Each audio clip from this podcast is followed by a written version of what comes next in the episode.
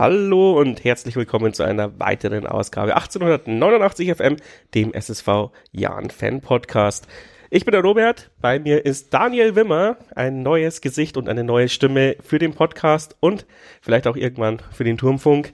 Mal gucken, äh, wir fühlen dir heute auf den Zahn, wie sehr, das ist dein Bewerbungsgespräch für alles beides, äh, wie sehr du dich mit dem Jan auskennst und wie fachlich du oder naja, fachlich muss man aber nicht bei uns sein, wie gut du drauf bist. Ähm, ja, stell dich doch mal einfach selber vor, ich kenne dich ja auch noch nicht so lang. Servus Robert, servus liebe Jan-Fans. Ja, ich bin Daniel, neu dabei seit heute. Bin normalerweise als Sportjournalist tätig, unter anderem beim Sportradio und jetzt auch bei 1889 FM. Ja, ähm, wie kommt die Begeisterung für den Sportjournalismus?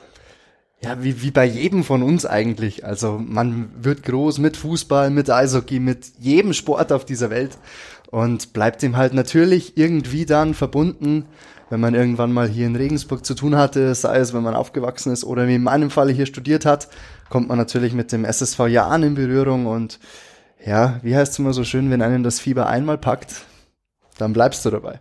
Äh, gibt es einen Verein, der deine Liebe vor dem Jahren hatte? Es gibt dadurch, dass ich nicht original aus Regensburg bin, sondern genau zwischen München und Regensburg, nämlich aus Landshut bin, bin ich natürlich auch ein Sympathisant des FC Bayern. Das muss ich ja, Man kann ja auch bei die 60er abge, äh, abgedriftet sein. Gibt's ja auch Hätte einige. sein können, ja, das ist mir Gott sei Dank dann erspart geblieben. Oder eben Tükeci vielleicht äh, mittlerweile. Oder Unterhaching sogar. Ja, Türkgücü, das ist äh, nach meiner Zeit, wo ich mich entschieden habe. Oh. Ganz klar. Gut, ja, dann haben wir ein bisschen was von dir erfahren. Und äh, ja, jetzt war es mal nicht ganz so lange her. Durch diese Pseudo-Länderspielpause nur zwei Spiele zwischen der letzten Podcast-Ausgabe, der regulären. Wir haben es auch wieder geschafft, Aftermatch-Talks äh, zu äh, veröffentlichen. Diesmal direkt aus dem Stadion. Feedback war eigentlich auch ganz gut. Danke dafür. Und ähm, ja, wir haben einmal gewonnen und einmal verloren so, so, so lala. Ähm, der, Tobi und ich haben ja letzte Folge gesagt, alles hängt daran, wie wir in diese Saison starten. Bist du mit dem Saisonstart, oder nicht, ja, Jahresstart ist ja nicht Saisonstart, auch kein, nicht Rückrundenstart, äh, total beschissen. Bist du zufrieden, wie wir aus der Winterpause rausgekommen sind? Ich glaube, so formuliert man es am besten. Perfekt, ja. Ich würde sagen, grundsätzlich müssen wir damit zufrieden sein, vor allem mit dem Spiel in Sandhausen. Das war wirklich eine komplett stabile Leistung, offensiv wie defensiv. Sandhausen früh den Zahn gezogen, draufgeblieben vor allem, was dann gegen Kiel nicht mehr der Fall war, aber da werden wir auch gleich noch darauf zu sprechen kommen. Man muss natürlich auch sagen, dass Sandhausen wirklich brachial schlecht war. Ich habe noch mit einem Kollegen nachher gesprochen, der in Sandhausen vor Ort war, der sagte mir, ja, also sie sind zwar so das ganze Jahr echt nicht gut, aber heute so schlecht, das war der Wahnsinn. Liegt aber meiner Meinung nach auch daran oder lag daran, dass der Jan Sandhausen einfach wirklich nicht ins Spiel hat kommen lassen, früh das Tor gemacht hat, dann gleich nachgelegt hat und am Anfang der zweiten Hälfte dann eigentlich schon den Deckel drauf gemacht hat. Alles in allem echt eine, eine gute Leistung. Gibt's wenig zu meckern aus meiner Sicht. Und dann gegen Kiel ging es ja auch gut los mit dem Tor dann, aber dann kam halt der Schlendrian mit rein, dann die Elfmeter-Thematik, die wir mit Sicherheit auch noch behandeln werden und das Spiel dann, ja, in gewissen Art und Weise hergeschenkt, denke ich, kann man das schon, schon nennen. Wie siehst du das? Ja, du sagtest, Sandhausen war brachial schlecht und deswegen haben wir vielleicht auch, oder nicht deswegen, aber äh, leichter das Spiel gehabt und ich finde aber auch Kiel war brachial schlecht. Also ich habe selten so einen schlechten Gegner äh, in unser eigenes Stadion gesehen in den letzten Jahren den, die hättest du eigentlich, ja, äh, schlagen müssen. Und dann ist halt wieder dieses typische, ja, Naivität. Wir haben, wir haben keinen Druck nachgelegt, finde ich, nach dem 1 zu 0. So, also nicht zwingend. Wir haben uns da ein bisschen eintüdeln lassen. Ich habe dann auch schon oft im, in der Live-Reportage gesagt, äh, das fällt uns vielleicht nochmal auf die Füße. Und dann ist es uns eigentlich nicht auf die Füße gefallen, weil wir haben den Elfmeter geschenkt bekommen. Ähm, und dann haben wir halt einfach das Momentum verpasst. Und ganz klar, ich habe es ja schon im Aftermatch-Talk gesagt, emotionaler als jetzt. Ähm, das hat uns Besuschkow und Gimba verloren. Und dazu stehe ich auch immer noch. Und wenn ich dann heute im Kicker lese, Besuschkow will erste Liga angreifen, dann denke ich mir auch, ja, mit der, also schau dir mal bitte deine Konstanz an. Ähm, kein, in keinem ersten Ligaverein sehe ich dich gerade im Moment, sorry. Ja, ja, bin ich, bin ich bei dir. Der Elfmeter war, ja, halb hoch und nicht ganz platziert Das heißt, jeder Ja, Torwart, und die Leistung davor von ihm war ja auch nicht berauschend. Ja, ja. Also er hat einen fairen Schuss, der, äh, der auf die Hans Jakob ging und ähm, das war's dann. Von dem her, nee, Schmarrn auf die A3. Die wir haben, jedes Mal verwechsel ich die Seiten. ähm, ja, und dann gehe ich nicht an diesen Elfmeterpunkt hin, wenn ich vorher im Spiel überhaupt gar kein Selbstvertrauen getankt habe. Äh, ich weiß nicht, wa warum diese Entscheidungen immer sind, weil diese, diese Diskussion hat man ja schon öfter, er hat ja schon zwei davor verknallt oder drei. Ähm, und der wurde ja schon öfter gefragt, auch Mersat, wer, wa- warum das so ist, dass wer sich den schnappen darf. Und dann heißt es ja immer, ja, wir geben keine Befehle aus, der, der sich gut fühlt, soll schießen. Ich kann mir nicht vorstellen, dass sich zehn andere schlecht gefühlt haben. Glaube ich auch nicht. Und da muss Max Besuschkow auch einfach mal sagen, hey, die letzten Male habe ich das Ding halt nicht konsequent reingemacht. Da muss halt auch mal wer anders hin. Er hat im Sky-Interview danach gesagt, er versteckt sich da nicht, er macht das weiterhin. Ähm, einerseits gut, da nicht aufzustecken, andererseits in der Situation, wenn ich 1-0 vorne bin, gerade so dabei bin, den Faden zu verlieren, zu überhastet agiere und merke, dass der Gegner so langsam ins Spiel kommt, dann muss ich da wahrscheinlich aus der Sicht von Max Besuschkow eigentlich zurückstecken und sagen, hey, wer fühlt sich denn jetzt gerade noch so sicher? Ich war nicht so Ja, gut drauf an dem Tag. Ja, oder vielleicht fühlt er sich ja auch sicher und denkt, das ist eine super gute ähm, Taktik, wie er schießt. Er versucht ja immer den Torhüter zu verladen und verliert ihn nie. Also ähm, Das, auch die Dinger, die reingegangen sind, waren immer so halb hoch mittig. Natürlich kann man dann sagen, okay, du hast den Torhüter verladen. Aber der Torhüter lässt sich in der Regel nicht verladen. Er entscheidet sich halt einfach vorher schon für eine Seite. Und dann ist es halt Glück oder nicht, ob der Torhüter in dieser Sache ist. Aber ganz ehrlich, den, den Schuss hätte der Torhüter auch gehalten, wenn er, wenn er erstmal auf die falsche Seite gesprungen wäre. ja, so ungefähr. Also er war wirklich alles andere als gut geschossen. Das heißt zwar immer so schön, er ist immer dann gut geschossen, wenn er drin ist. Nee, das finde ich überhaupt das nicht. ist in dem Fall wirklich. er ist nee. dann gut geschossen, wenn er so schießt wie der Kieler. Der Mühling, der hat ihn richtig reingeknallt. Genau, humorlos hat die Situation beim Schopfer gepackt, die ihm Bene Gimper da ungeschickterweise gegeben hat. Ja, und so wird so ein Spiel dann halt vom Punkt entschieden. Gut, alle, die diesen Aftermatch-Talk gehört haben, äh, werden dieses Gegrantel schon äh, äh, gehört haben, deswegen ähm, nichts, nichts zu sehr im Detail. Aber nochmal zurück zu Sandhausen. Ähm, kann sich dein Kollege eigentlich erklären, warum Sandhausen dieses Jahr so schlecht ist? Ich meine, die haben ja eine Bombenmannschaft und ich verstehe es echt nicht. Das Einzige, was ich mir halt zusammenreimen kann, ist, dass es halt im Team die Stimmung beschissen ist.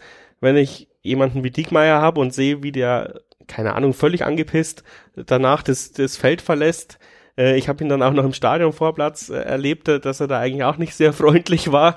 Und dann me- meine Lieblingsanekdote, ich bin ja nicht so, als Öko bin ich ja jetzt nicht so der größte Autofreund, fährt er halt dann auch noch mit so einem fetten Hammer an uns vorbei. Ja, das, ich finde, das sagt auch schon einiges aus, aus, zum Charakter, wenn man sich in Sandhausen einen Hammer kauft. Ja, kann man, kann man so sehen, aber alleine wie er sich da gegeben hat auch, ähm, zeigt so ein bisschen, dass bei Sandhausen da mehr im Argen liegt. Wir haben ja uns immer schwer getan in Sandhausen, auch wenn ich mich ans letzte Jahr erinnere, am 33. Spieltag noch.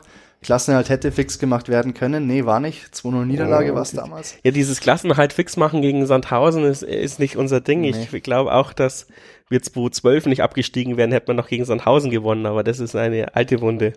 Eine sehr alte Wunde, ja. Davon wollen wir heute nicht ausführlich sprechen und haben wir ja auch aktuell, was die Tabelle angeht, wenig Grund dazu. Aber um nochmal auf Sandhausen zu sprechen zu kommen, ja, ich habe meinen Kollegen tatsächlich auch gefragt, was ist da los?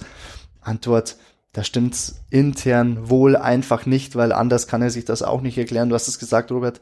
Die Mannschaft an sich wäre nominell nicht so schlecht ähm, und hat wohl zusätzlich noch einen schlechten Tag gehabt dann gegen, gegen Regensburg, wobei ich auch dabei bleib, dass das vor allem die Schuld vom SSV war, weil einfach der Auftritt konsequent, entschlossen und auch verdient dann mit drei Punkten gekrönt war.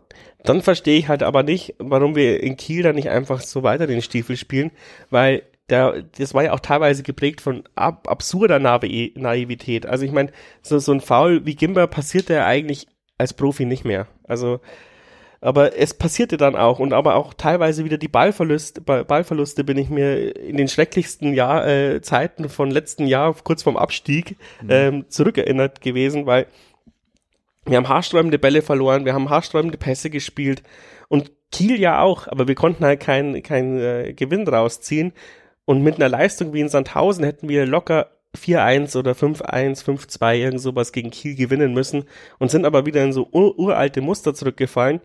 Liegt es ähm, daran, dass die, keine Ahnung, dass sie sich nicht vernünftig konzentrieren, dass, sie, dass der Schlendrian reinkommt? Oder liegt es tatsächlich äh, wenn, daran, wenn, wenn Sing und Beste gleichzeitig fehlen, ist es ähnlich wie bei in, in der Abwehr, wenn da Kennedy oder Breitkreuz fehlen, hast du einfach keine, bist du einfach nicht mehr auf diesem Niveau, dass du jemanden wie Kiel einfach mal wegschlägst.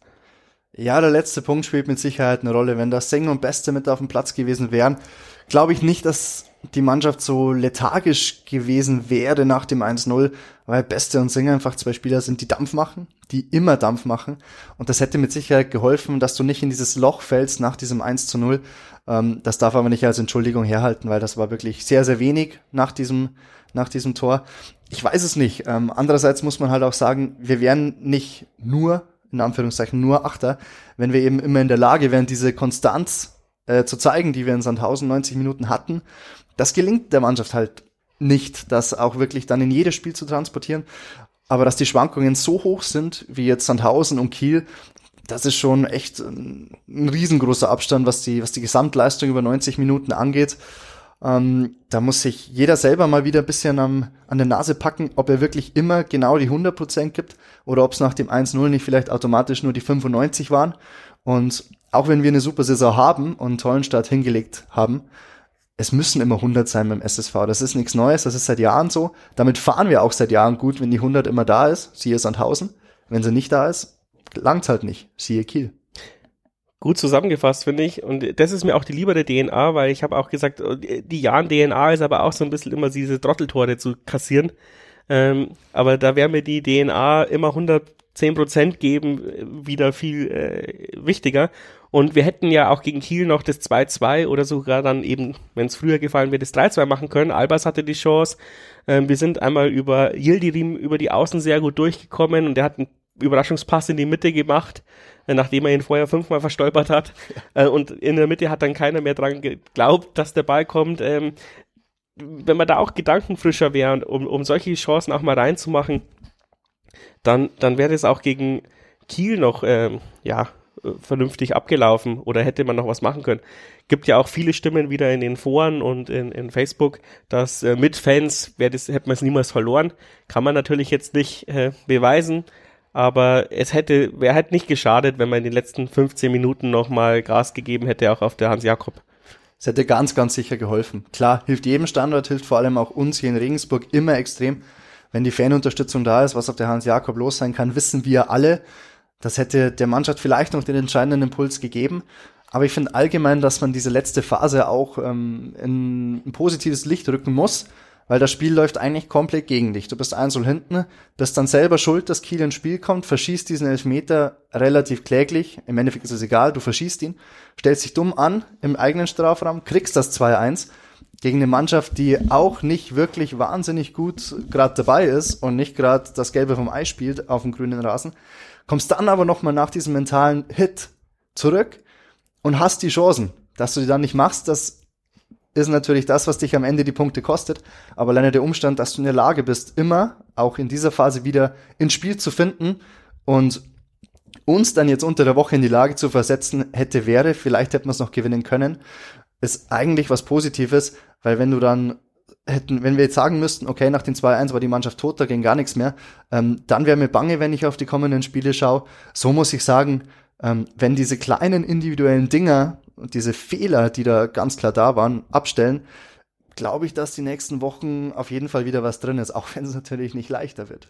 Ja, da kommen wir später echt dazu, aber ähm, ich habe mich äh, aufs Kielspiel eben vorbereitet und es ist genauso gekommen, wie dies die Statistik ähm, gesagt hat. Und zwar sind wir die allerbesten in der, in der ersten 15, in den 15 Minuten, was Gegentore anbelangt. Da haben wir, glaube ich, plus eins. Das ist Topwert in der Liga. Und wir sind aber auf Platz 16, was die Tor Gegentore in der zweiten Halbzeit und im Speziellen von 76. bis 90. Minute anbelangt. Ähm, das heißt, es zieht sich schon durch die ganze Saison, dass wir aus dieser Halbzeit rauskommen, unkonzentriert sind oder keine Kraft mehr haben ähm, dämliche Fehler machen und, und da, wenn überhaupt wir die Spiele verlieren, dann in der zweiten Halbzeit. Ähm, ist es, ja, keine Ahnung, kann man da jemandem die Schuld geben dafür? Weil ich meine, sowas muss doch abstellbar sein, weil das ist ja offensichtlich wirklich eine Art Mentalitätsproblem. Ja, das ist auch wieder so ein Punkt, wo ich glaube, dass sich jeder Spieler an die eigene Nase ein bisschen fassen muss und sagen, okay, was ist mit mir immer los in der Startphase der, der zweiten Halbzeit? Ähm, diese Sache, wie der Elfmeter dann zustande kam, das hatte ja sogar eine kleine Vorgeschichte. Bene Gimper tritt ja da Finn Porat bisschen in die Wade. Ähm, ja, kann man als Elfmeter auslegen, ist auf jeden Fall keine klare Fehlentscheidung. Das nimmt Porat natürlich auch dankend an, diese, ja. diese Situation. Aber wenn man das Spiel gesehen hat, weiß man, dass davor diese an der Auslinie beim Einwurf so ein kleines Techtelmechtel auch zwischen den beiden war, wo man Bene Kemper auch angemerkt hat, dass er da bisschen geladen ist, dass das Spiel jetzt so läuft und nicht anders. Und das hat sich dann auch ein bisschen in dieser Situation wiedergespiegelt. Also. Aber jeder A-Klassentrainer sagt dir doch, äh, wenn du ihn umhaust im Mittelfeld, wenn er einen Ball hat, brech ihm die Füße, dann kriegst du gelb, die Sache wieder gegessen, aber doch nicht, oh, ich dreh ihn, ich streichle seine Hacken, wenn ich im 16er bin, das rentiert sich ja nicht mal. Genau das wird sich Benny Gimper auch gedacht haben, als er den Pfiff gehört hat. Ach du, Punkt, Punkt, Punkt. ja, aber im Endeffekt ähm, hilft's halt dann einfach nichts. Das ist blöd angestellt, dieser Zweikampf, ganz klar, er steht mit dem Rücken zum Tor hat eigentlich auch keine Anspielstation, weiß selber nicht so richtig, was er machen soll, kriegt diesen Kontakt hinten, ähm, fällt, ich will nicht sagen, lässt sich fallen, er fällt halt, relativ leicht auch, aber er fällt und dann nimmt Ja, Alexander selbst aber mit, mit, seit dem Videobeweis kannst du sowas ja auch nicht mehr verstecken. Klar, klar und es eine klare Fehlentscheidung war es auch nicht. So, so, so ehrlich müssen wir sein, auch wenn es, ich bin selber ein beinharter Verteidiger, für mich ist es auch eher Streicheln als ein Foulspiel, aber naja, es, es ist dann so, wie gesagt, die Mannschaft hat, ist dann nochmal zurückgekommen aus diesem Tief. Ähm, Albers hatte zwei Gelegenheiten, du hast es schon gesagt, Robert. Ja, also ich sag mal, das 2-2 wäre mindestens noch drin gewesen, vom Spielverlauf her sowieso verdient. Aber ja, hätte, wäre, wenn, davon kannst du dir nichts kaufen. Jetzt haben wir aus den zwei Spielen drei Punkte. Eine Top-Leistung, eine phasenweise gute Leistung mit ähm, erheblichen Leistungseinbußen zwischendrin. Ja, ich denke, das, das ist schon in Ordnung so. Ja, jetzt haben wir ja auch äh, fast zwei Wochen Zeit, ähm, dass vor allem auch jemand wie Beste wieder zurückkommt. Ähm, die anderen Spieler integriert werden. Ja, also Yildirim hat mir teilweise schon gut gefallen, auch wenn ihm echt viele Bälle versprungen sind. Man hat gemerkt, er ist total nervös, dass er da drin ist. Aber wenn er dann mal ähm, ja, seine Ruhe gefunden hat, seinen inneren Zen, äh, dann hat er schon echt gute Pässe und sowas gespielt. Äh, könnte ja, äh, ein bisschen mehr Offensivpower bringen als jemand wie Kaliskana oder Magridis, finde ich. Die sind, Kaliskana von den Anlagen ja genau der gleiche wie der Yildirim, aber bringt es halt auch nicht regelmäßig auf, äh, ja, auf, auf den Asphalt oder wie man es auch immer nennen möchte. Rasen. Auf den Rasen, ja. ähm, und du hast es aufgeschrieben, gut, dass du es angeschaut hast. Äh, die, äh, wenn wir schon bei der Pause sind, wir hatten heute, wir nehmen eben heute am Donnerstag auf, wahrscheinlich wird es dann Freitag veröffentlicht, ein Testspiel gegen den FC Augsburg und haben äh, 3 zu 3 gespielt. Ähm, das sieht man mal wieder, wir schießen viele Tore, wir kassieren viele Tore, aber gegen den Bundesligisten ist es ja noch mal eine andere Hausnummer. Und da haben eher die Leute in der Startelf gespielt, die jetzt, sagen wir mal so, ähm, Platz 12 bis 16, 17 sind ähm, plus, plus Weggesser, interessanterweise. Vielleicht ist das ja schon mal ein Zeichen, dass es für Weggesser jetzt nicht immer äh, automatisch heißt, dass er in der Startelf steht. Ähm, auch wenn er ja offensiv eine gute Leistung macht, defensiv ähm, habe ich mir jetzt zum Beispiel das 2 zu 1 angeschaut, äh, das 2 zu 1 gegen Kiel war das herausgespielte, der Elfmeter war das 1 zu 1, oder? Nee, um, umgekehrt. Umgekehrt. Das, das, Dann habe ich mir das 1 zu 1 angeschaut und äh, da machen Guvara und Weggesser keine super Figur, finde ich. Und ich finde, Weggesser hat enorme Probleme in, im defensiven Bereich äh, zu verstehen, welchen Spieler er gerade decken soll. Das hat er einfach nicht drauf. Ähm, und deswegen finde ich auch immer schwierig. Ich meine, er hat hier jetzt wieder Viererkette im, im Augsburg-Spiel gespielt. Da sehe ich ihn einfach überhaupt nicht, weil er hat keine, keine defensive Denke und ich glaube, man kann es ihm auch nicht lernen. Er ist halt ein offensiv ausgerichteter Mensch. Mir könnte man es wahrscheinlich auch nicht lernen äh, als Innenverteidiger, wie ich überhaupt attackieren sollte, weil ich ja keine Ahnung habe. Ähm, egal, auf jeden Fall äh, haben wir gespielt eben äh, äh, Magridis, Otto, Yildirim, Zempelin, Bukalfa, Weggesser, Nachreiner, Elvedi, Faber, Kirschbaum. Ähm, den Stürmer kann ich nicht lesen. Kenne ich gar nicht. ist es Kaliskana, was du da geschrieben hast? Ja, Kaliskana. Jetzt wird meine Schrift auch noch kritisiert. Ja, gut, dass du es überhaupt so ausführlich ja. äh, Dingens hast. Und dann sieht man Wechsel von der 76, 46. bis zur 75. Und dann witzig, dass auch äh, Mersat im Testspiel 87. und 88. Äh, wechselt. Das heißt, äh, er kriegt es einfach nicht raus. Wir brauchen ihn gar nicht mehr großartig äh, kritisieren, dass er, dass diese 90 Minuten Wechsel kommen. Es ist einfach sein Stil. Ähm, und ja, ich finde, jeder Trainer, jedem Trainer darf man mal so eine, darf man sowas zugestehen, so eine, so eine Geschichte. Ähm, ja, ja und nein. Also, wenn ich mir das gegen Holstein Kiel anschaue, dass er in der 89. erst wechselt, Kaliskana für Guevara und Makridis für Gimper. Ja, 89. ist zu spät, auch wenn ich nur ein Tor hinten liege wenn du merkst, dass du am Drücker bist, und das war der Jan ja in der Schlussphase gegen Kiel ganz klar, dann muss aus meiner Sicht spätestens in der 2, 3, 4, 85. Minute, 85. ist auch schon sehr spät, wenn du mich fragst, muss dann zumindest noch ein weiterer offensiver Wechsel kommen. Den zweiten kann er immer noch in der 90. nachschieben, wenn es immer noch nicht klappt und dann endlich endgültig alle Tore geöffnet werden. Aber dann Doppelwechsel in der 89. Aber ich habe die ganze Situation nicht verstanden. Ich habe wirklich die ganze Situation nicht verstanden. Die standen seit der 84., 85. Minute rum ähm, an der Außenbahn vier Spieler, zwei von Kiel, zwei vom Jan und wurden nicht eingewechselt. Und ich bin mir nicht sicher, ob's an uns lag, also an den Trainern beiden, dass die alle abgewartet haben, oder ob der Schiri sie einfach nicht reingelassen hat. Weil dann gab es eine lange Phase, wo nichts passiert ist und dann gab es eine Ecke und dann kam aber der Wechsel nicht. Wo ich mir denke, aber jetzt wäre es ja perfekt, als Chaos zu stiften, äh, jetzt noch zwei Offensive zu bringen, dann haben die in die Abwehr dort keine Ahnung, wer den übernehmen soll und sowas. Also da, da war ja prädestiniert fürs Wechsel und es kam wieder und es kam nicht der Wechsel, dann sind wieder zwei Minuten vergangen und dann kam auf einmal in der 89., 90. der Wechsel, wo ich dann auch sage, ja, da kannst du es dir sparen, aber zu dieser Ecke wäre es perfekt gewesen und ich verstehe nicht, an wem es lag. Ähm, hat, mal, hat ja auch keiner gefragt oder sowas, aber da wäre es interessant gewesen, an wem lag es denn, dass, dass da der Wechsel nicht kam. Und der Schiri auch, das hat mich so aufgeregt, ja, diese, diese Nachspielzeit. So ein A-Punkt ist Wahnsinn. Ähm, er hat echt da eine sehr bescheidene Leistung abgeliefert. Ja, aber man muss, man muss mehr äh, zugute halten, also er hat ja auch schon in der, in der 70. Minute gewechselt. Also es ist ja nicht so, dass er alle Spieler immer erst in der 89. reinwirft. Ähm, und er hat ja auch schon mal in der, in der Halbzeit äh, gewechselt, wenn, wenn eine Taktik überhaupt nicht aufgegangen ist. Also ähm, er macht's schon, aber kann man auf jeden Fall so sehen wie du und äh, dass, dass das halt einfach viel zu spät ist. Vielleicht gönnt er halt dann gewissen Leuten noch die Auflaufprämie, ich weiß es nicht. Das sollte nicht seine Hauptmotivation sein, wenn du mich fragst. ja, ansonsten, ähm, genau, Guevara hat jetzt zwei Spiele mal von Anfang an gespielt. Äh, ich war ehrlich gesagt vor der Winterpause nicht so ein großer Fan von ihm, bin aber jetzt langsam zum Guevara-Fan geworden und bin froh drüber, dass wir ihn haben und ähm, auch auf einer Position, wo Leute weggehen werden, ähm, ähm, wieder zurückgeholt werden, Beste zum Beispiel. Mhm.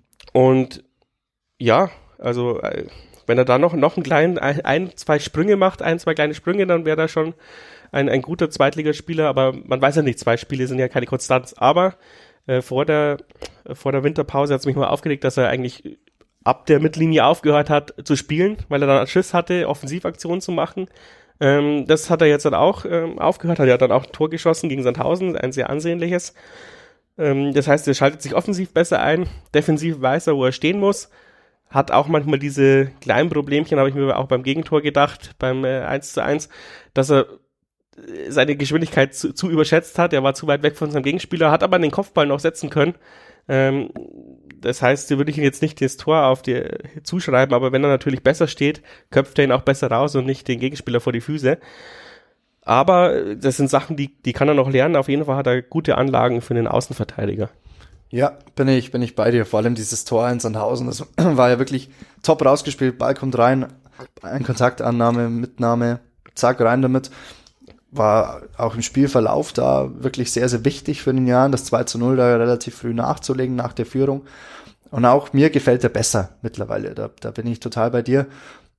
Das 1 zu 1 würde ich ihm auch nicht ankreiden. Ähm, ein routinierter Verteidiger, der das Jahre auf diesem Niveau schon ähm, clever macht, stellt sich da vielleicht besser zum Ball und kriegt das Ding final geklärt.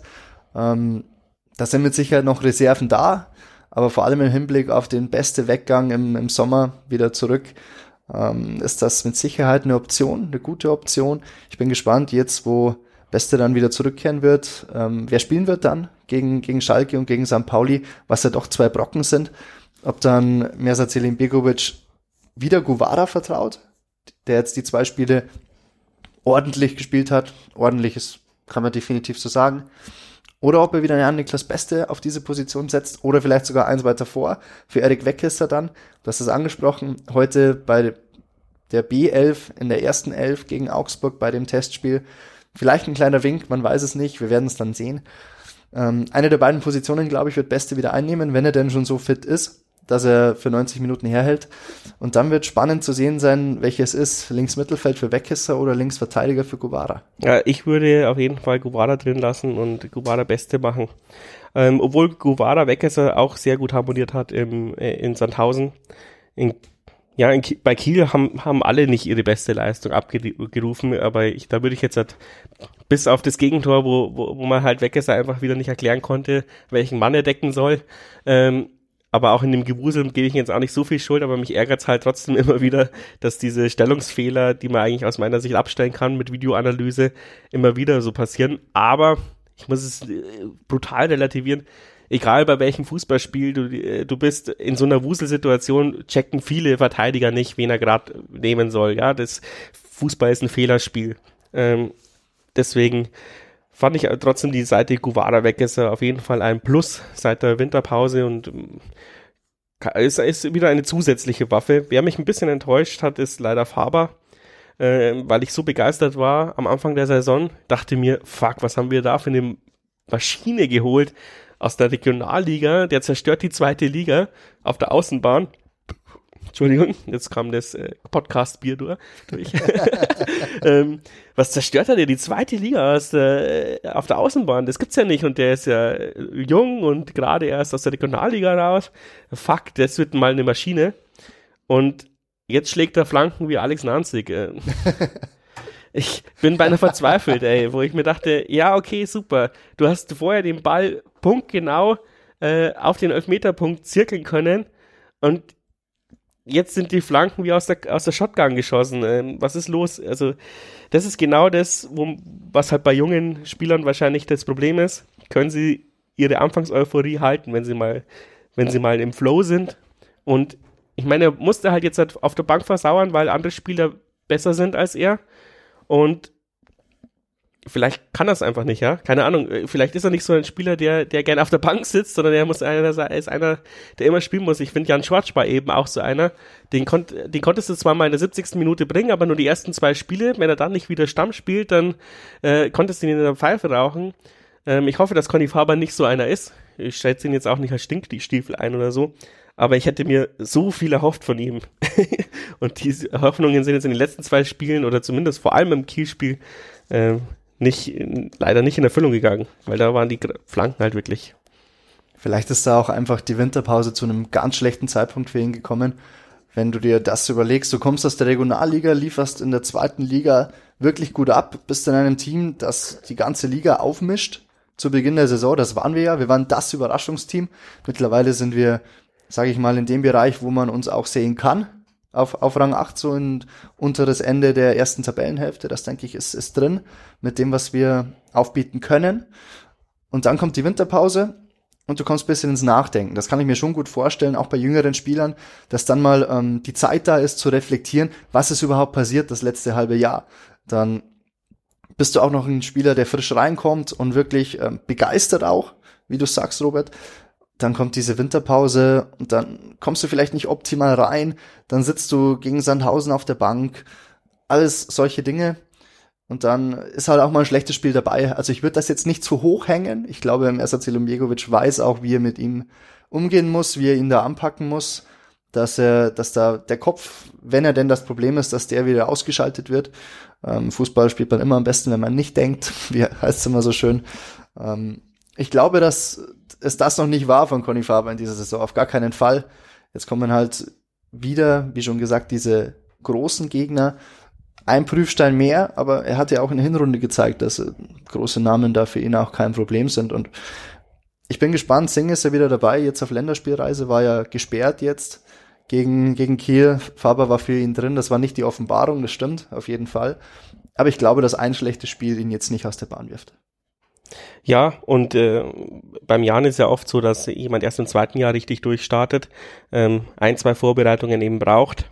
Ähm, deswegen, ja, abschreiben auf jeden Fall nicht. Er ist immer noch ein solider äh, Spieler für den Jahren, aber ja, er hat halt einfach mich so vom Hocker gehauen und ich dachte mir, oh, hab mich so an alte Zeiten erinnert, wo, wo wir noch so, so Mörder außen hatten wie Ronny Philipp.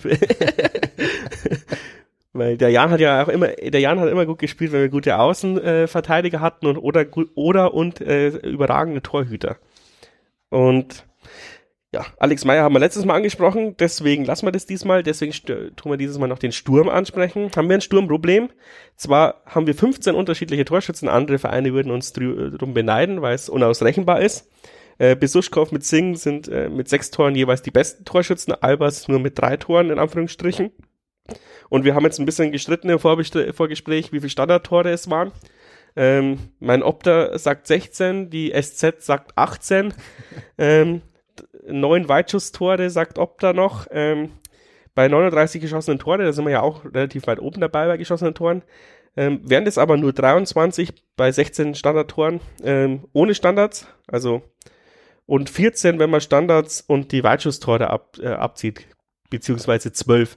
Das wäre halt schon sehr mau. Also mhm. hätten wir dieses Jahr nicht diese krasse Standardstärke wie äh, die vor allem auch durch Sing und Beste reingekommen ist, muss man sagen, weil äh, auch wenn wir gegen Kiel eine super coole Standardvariante hatten, ist, sind die Ecken von Beste und ähm, Sing schon eine Waffe. Ähm, und wären wir halt schon irgendwie auch Abstiegskandidat. Also ja, wenn man das so schwarz-weiß sieht, auf jeden ja. Fall. Aber es kommt das, natürlich auch nicht von ungefähr her, weil genau, man ja, ja, natürlich im Training dann auch mehr Zeit für die Standards verwendet, die dann wieder fehlen für Spielerische. Aber natürlich, wenn, ich so populistisch sagen darf, äh, ohne die Standards und die Weitschutztore hätte man echt ein Riesenproblem dieses Jahr. Ja, total. Also da braucht man auch gar nicht diskutieren. Aber wie du auch schon sagst, es ist natürlich auch ein Fokus im Training, da bin ich mir sehr, sehr sicher, weil Mersat weiß natürlich auch, hey, wir schießen brutale Ecken, hey, wenn wir noch die ein oder andere Freistoßvariante haben. Das war ja gegen Kiel ohne diese Variante fällt dieses Tor nicht, weil das ist ein toter Freistoß, 40 Meter vom Tor, zentrale Position. Aus dem kannst du eigentlich nichts machen. Da wird normal zum Innenverteidiger kurz zurückgespielt und weiter geht's. Nee, das machen wir halt eben nicht, sondern machen halt diese Variante, die wir da gemacht haben, ein, zweimal antäuschen, dadurch die Verteidigung in den Strafraum schieben. Und in diesem Gewusel haben wir halt starke Spieler. Und das ist einfach nur verdammt clever ausgenutzt, wenn du mich da fragst. Es bleibt aber dabei, äh, auch aus dem Spiel heraus muss da schon einen Ticken mehr kommen. Wir, wir haben es gegen Kiel gesehen. Wenn wir da vielleicht den Knipser mehr hätten oder sage ich mal Albers die Form vom letzten Jahr hätte äh, gegen Kiel, macht er einen. Bin ich mir relativ sicher. Und ja, es ist die Breite an Torschützen ist phänomenal. 15 Stück müssten es sein, wenn ich es richtig im Kopf habe. Das ist mega, mega stark und auch ein klarer Trumpf. Ähm, wenn zusätzlich noch einer bisschen rausragen würde, Beispiel Albers aktuell ist Singh und Besuschkow hast du gesagt, mit fünf Treffern ganz oben. Ja, fünf ist halt nicht, nicht der Riesenwert. Auf Sechs Treffer, ja. Genau. Ähm, da, aber dann wären wir halt auch nicht auf Rang 8, wenn wir noch so einen dann hätten, der da noch aus dieser Liste rausragt. Ich finde, es ist gut, diese 15, das ist aller Ehren wert. Und das passt auch so. Im Endeffekt, wie heißt so schön, ist es völlig egal, wer die Tore schießt, solange sie fallen. Gegen Kiel ist es halt dann nicht gefallen. Ja, äh, schön auch wieder zusammengefasst, aber äh, vielleicht ja verschenken wir damit wirklich die legendäre Chance in einer sehr ausgeglichenen äh, oder engen Liga einfach mal drei vier Plätze äh, über unserem äh, ja über unsere Möglichkeiten zu stehen, weil du musst ja schon auch immer irgendwie über deinen Möglichkeiten sein, wenn du als Jahren die Liga halten möchtest, sage ich jetzt mal so, weil ähm, es geht um bis zu drei Millionen Euro mehr in den Fernsehgeldern. Jede Platzierung zählt da, auch die nächsten fünf Jahre. Und ich sag jetzt mal so labidar, so leicht wie dieses Jahr war es noch nie auf Platz vier, fünf oder sechs zu landen, ja. Und wenn ich mir jetzt erzähle, mit unserer Niederlagenserie fünf Stück, äh, äh vier Niederlagen aus fünf Spielen, jetzt kommen nochmal drei harte Gegner, wenn du da nichts holst, dann landest du irgendwann, bist dann trotzdem irgendwann mal auf Platz zwölf oder dreizehn, dann bist natürlich nicht abgestiegen, das war unser super tolles Ziel oder sowas, aber du hast halt auch keine, ja, kein Fleisch angesetzt, obwohl es möglich gewesen wäre, sage ich jetzt mal, äh, einen Puffer für die nächsten Jahre äh, auch finanziell ähm, dir zu erspielen, weil ja, bei uns geht's halt wirklich um jeden Euro und da ist es auch bitter, dass du aus dem DFB-Pokal ausgeschieden bist, jetzt wo es äh, möglich oh, gewesen wäre, wahrscheinlich sogar ins Finale dich zu duseln. ähm, das kommt halt alles dazu, ja. Das sind diese Kleinigkeiten und trotzdem hat es natürlich unser Jan auch immer wirtschaftlich super gut weggesteckt, solche, ja, solche Trottlichkeiten, sage ich mal. Aber schön wäre es halt schon, dass, dass du auch mal ein bisschen mehr als das rausholst, was maximal möglich ist. Trottlichkeiten ist ein, ist ein gutes Wort auf jeden Fall. Ja, es wäre mit Sicherheit ähm, dieses Jahr eine gute, gute Möglichkeit. Und die ist ja auch noch, auch noch da, die Möglichkeit. So ist es ja nicht. Ja, die Gegner sind zwar schwer, aber Beispiel Schalke, wir erinnern uns alle an das Hinspiel im Jahnstadion, im sogar relativ vollen Jahnstadion für Pandemieverhältnisse. Dieses 4-1, da haben wir alle mit den Ohren geschlackert. Ähm, Wahnsinn. Also grandios. Ja, was, was aber ich erinnere mich ist. noch, dass wir 5-0 gegen Hamburg gewonnen haben und seitdem nehmen sie uns immer ernst und wir haben keine Chance mehr. Das Schöne ist doch immer, dass die Gegner uns nicht ernst nehmen, aber wenn du sie mal 4-1 abgeschlachtet hast, dann werden die niemals sagen, oh, jetzt kommt der Jan, die, die machen wir schon, also, weißt du, was ich meine? Sondern die werden jetzt halt auf uns sich vorbereiten wie gegen Bayern München, weil sie keine Bock haben, dass sie diese Schmach nochmal erleben. Mit Sicherheit, aber unsere Mannschaft wird das dagegenhalten und warum sollen wir in Schalke nicht auch was holen?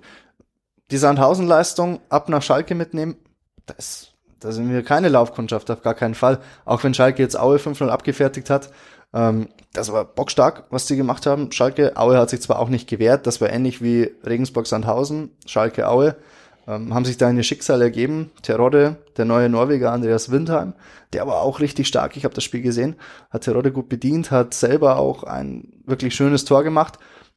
Die haben sehr, sehr gute Leute. Unsere Defensive, Breitkreuz, Kennedy, vor allem innen, sind da bestimmt gefordert ohne Ende. Aber wenn das defensiv funktioniert, was ich glaube, dass das auf jeden Fall funktionieren kann, weil vor allem die Kombination Breitkreuz-Kennedy hat gezeigt, dass sie, dass die Defensive da bockstark auftritt mit den beiden. Und Du musst halt Kennedy jetzt zwei Wochen in die Eistonne legen. Ja, ich hoffe, dass, dass er die Länderspielreise einigermaßen wegstecken kann.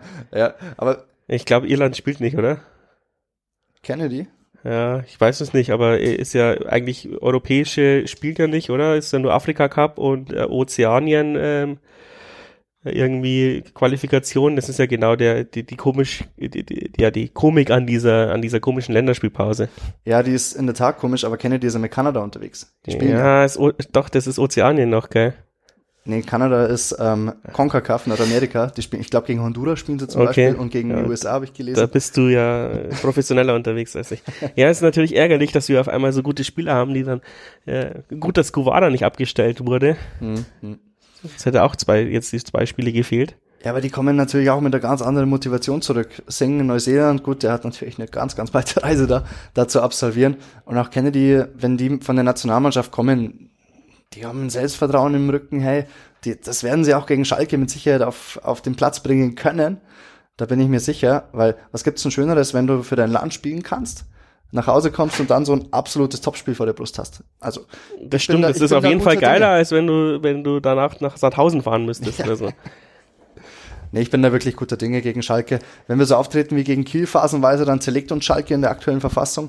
Die haben zwar am Anfang äh, unentschieden gespielt gegen Kiel auch, das 1-1. Da hat Alex Mühling auch ein brutales Tor geschossen. Also das ist so der, der Top-Torjäger der Kieler aktuell anscheinend.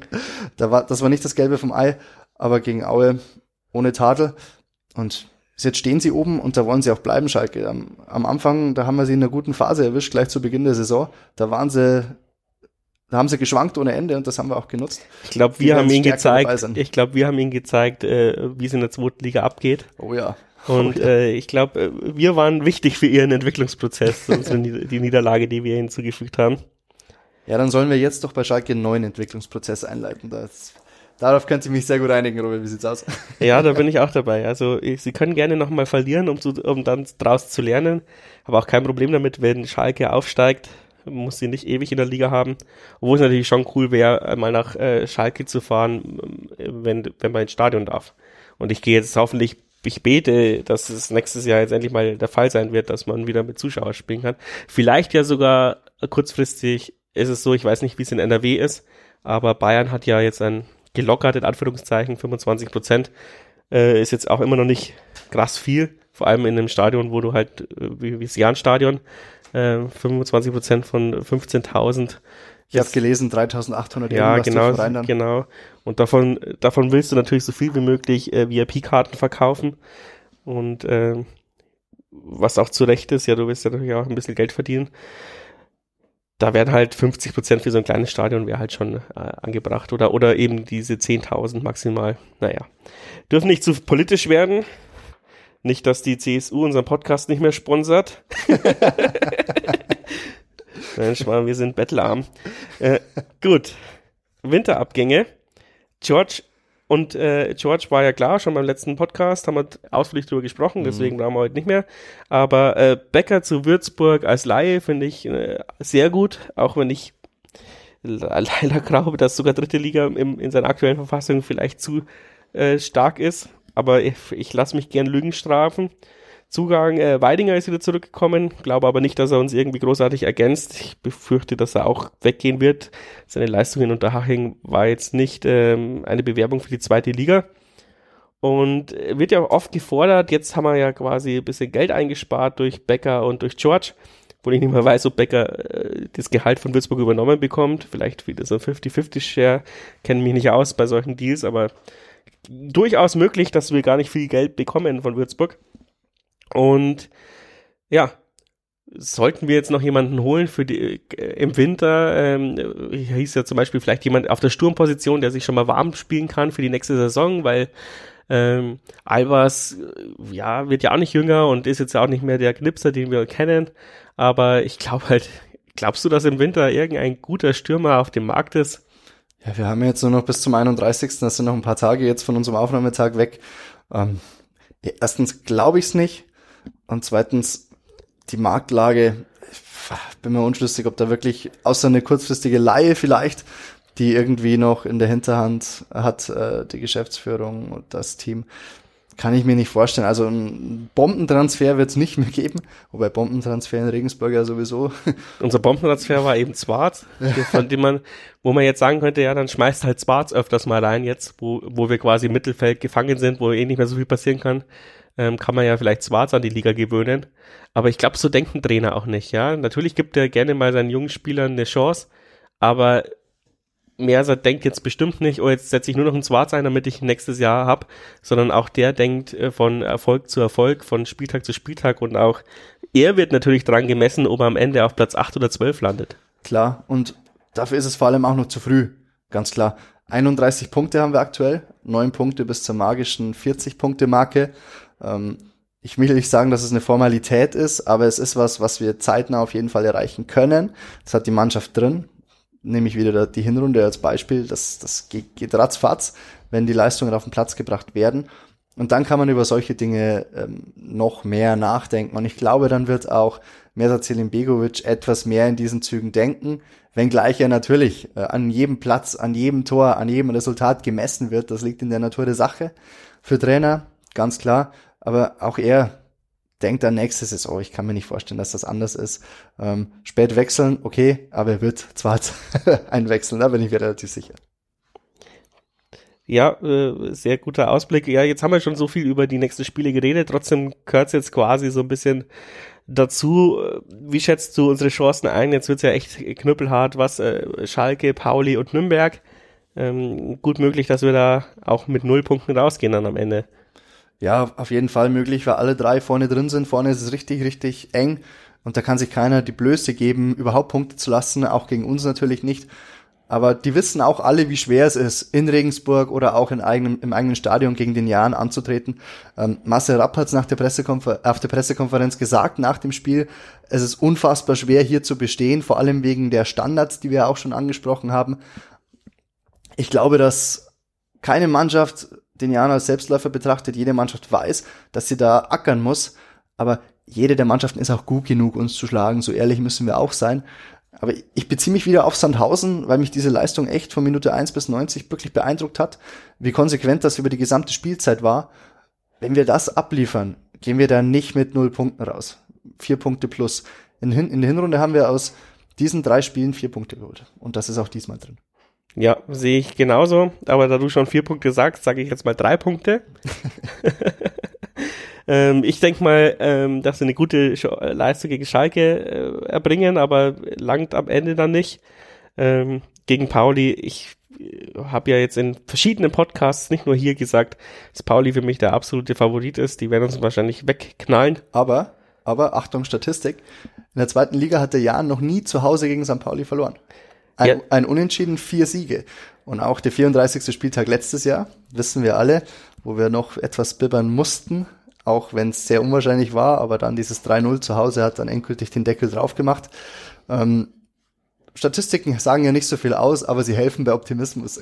Das stimmt. Äh, und sie stimmen ja auch sehr oft, weil Kiel hat auch noch nie bei uns verloren. Ja. Von dem her ähm, haben wir auch alles dafür getan, diese Statistik am Leben zu halten. Wir haben, glaube ich, aber davor auch noch nie in Sandhausen gewonnen. Also das stimmt, ja.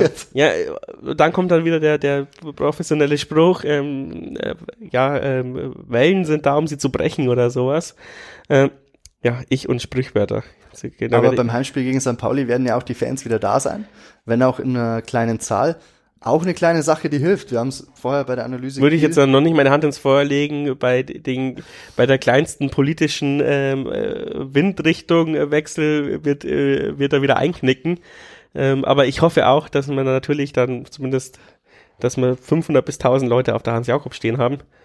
Ähm, das wird schon viel helfen, auch wenn es natürlich dann noch keinen organisierten Support gibt. Ja. Aber summa summarum ähm, bin ich leider auch deiner Meinung, dass diese Serie wohl nicht halten wird gegen St. Pauli zu Hause, weil wir vor allem jetzt langsam in einer Phase in der Saison sind. So diese Phase vor der absoluten Schlussphase ist immer die Phase, wo sich vieles entscheidet. Wer bleibt bis zum Ende dabei und wer muss vielleicht federn lassen.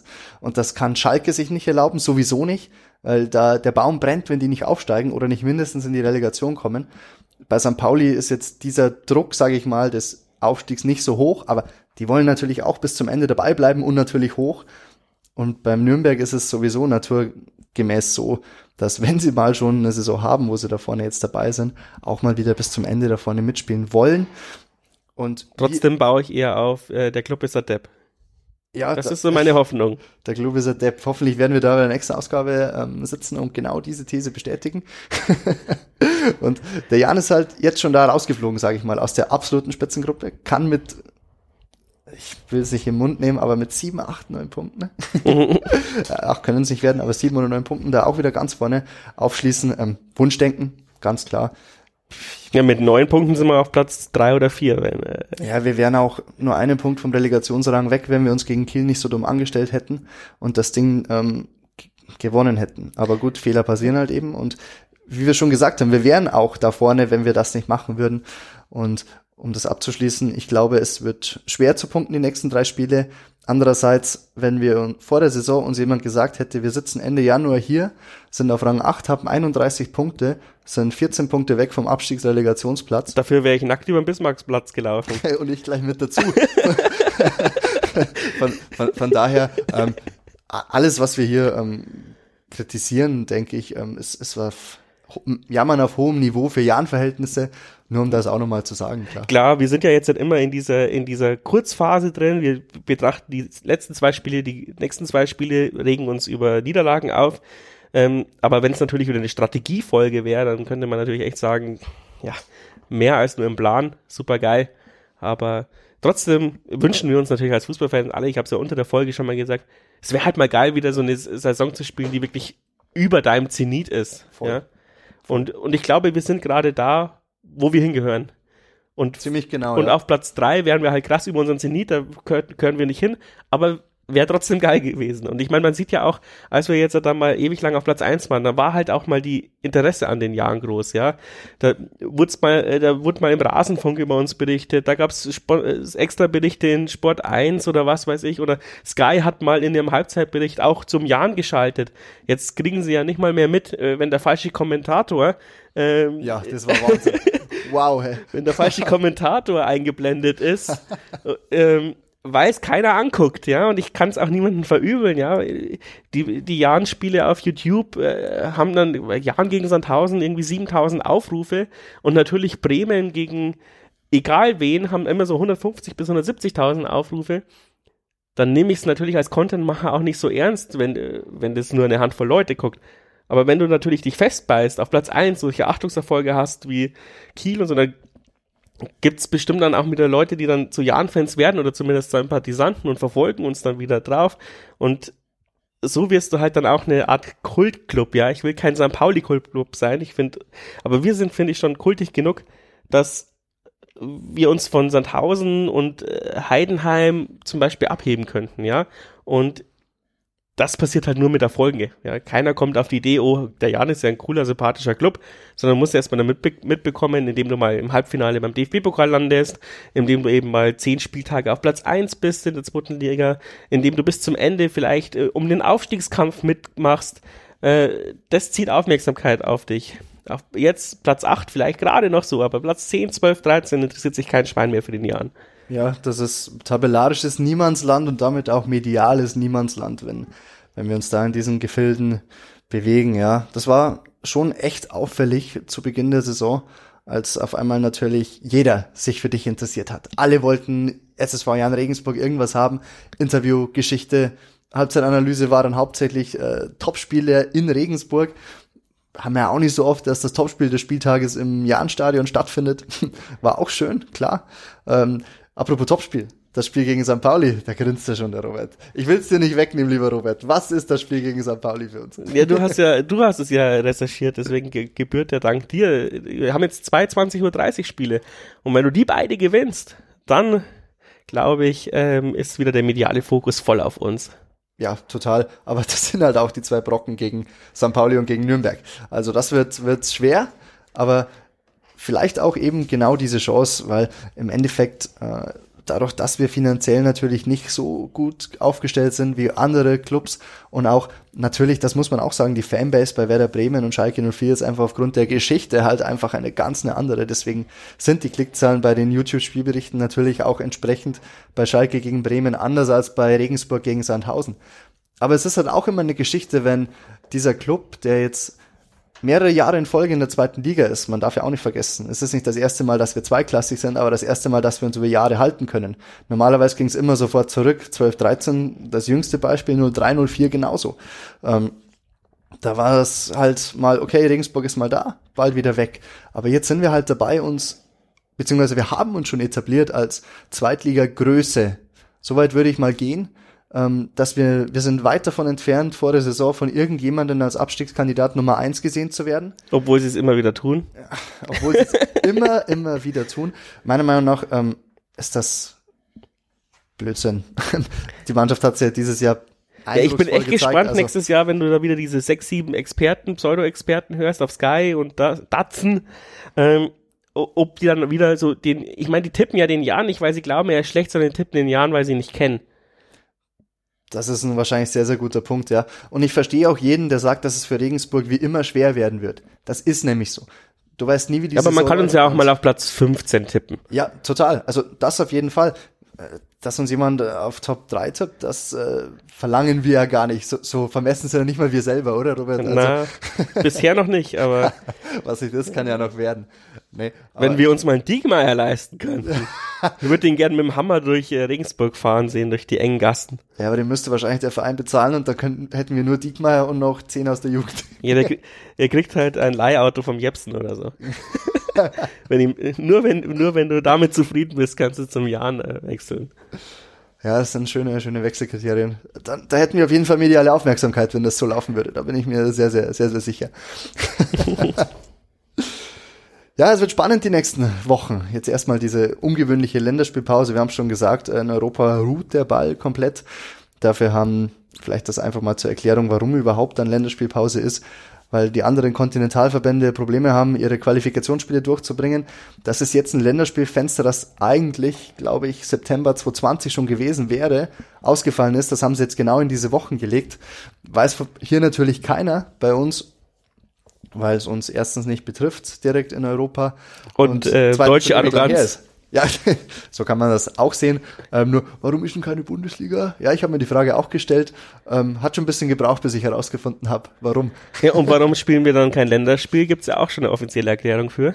Die kenne ich gar nicht. Was ist die? Ähm, weil sie Angst haben, dass sich die Leute dann quasi mit Corona anstecken und äh, in ihre Vereine zurückkehren und die Nationalmannschaft dann schuld ist wegen einem schlechten Freundschaftsspiel, dass dann die Bundesliga nicht weitergeht. Das verstehe ich aber auch absolut. Das ist die total richtige Entscheidung. Wenn wir in andere Sportarten blicken, ins Eishockey, in der DEL, da fällt jetzt vor Olympia so gut wie alles aus, auch fürs, fürs Wochenende ist schon wieder eigentlich alles abgesagt. Ähm, gehört sowieso alles abgesagt im Hinblick auf Olympia. Im Volleyball fällt eine Partie nach der anderen aus, im Basketball genauso. und dann noch ein, sage ich mal, relativ sinnbefreites Freundschaftsspiel zu machen in einer Länderspielpause, die eigentlich gar nicht da wäre, ähm, dann doch lieber ein Testspiel gegen Augsburg, ein ansehnliches 3-3. Ja, vielleicht haben sich ja da jetzt alle in der Dusche angesteckt und wir äh, verschreiß nicht, Robert, verschreiß nicht. zumindest, haben wir, zumindest haben wir eine Impfquote von 100 Prozent, dann werden sie nicht alle in der Quarantäne vergammeln. Gut, äh, eine Boosterquote, glaube ich, von 100 Prozent sogar. Egal. Gut, gut, gut haben wir eine ordentliche Länge hinbekommen. Ich denke auch, alle sind mit dir zufrieden. Wir können dich wieder einladen. ja, warten auch noch gibt's ja kein Feedback. Noch sitzen nur wir beide hier und quasseln. Ja, das stimmt. Feedback gibt's ja meistens immer nur, wenn's kacke war. Also. Oder wenn ich mich ausjammere. Also danke auch dafür für die vielen Zuschriften, ähm, auch sogar per E-Mail und viel über äh, WhatsApp und Instagram und sowas.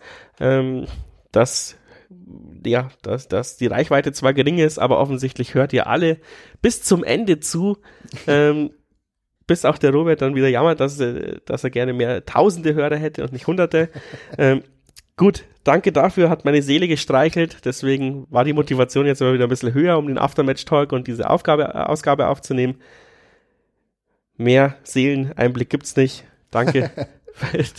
Überstehen wir jetzt noch diese Länderspielpause und dann schauen wir mal, wie es in den Topspielen vorangeht und wir hören uns dann nach diesen Topspielen wieder. Servus zusammen. Ciao, Servus.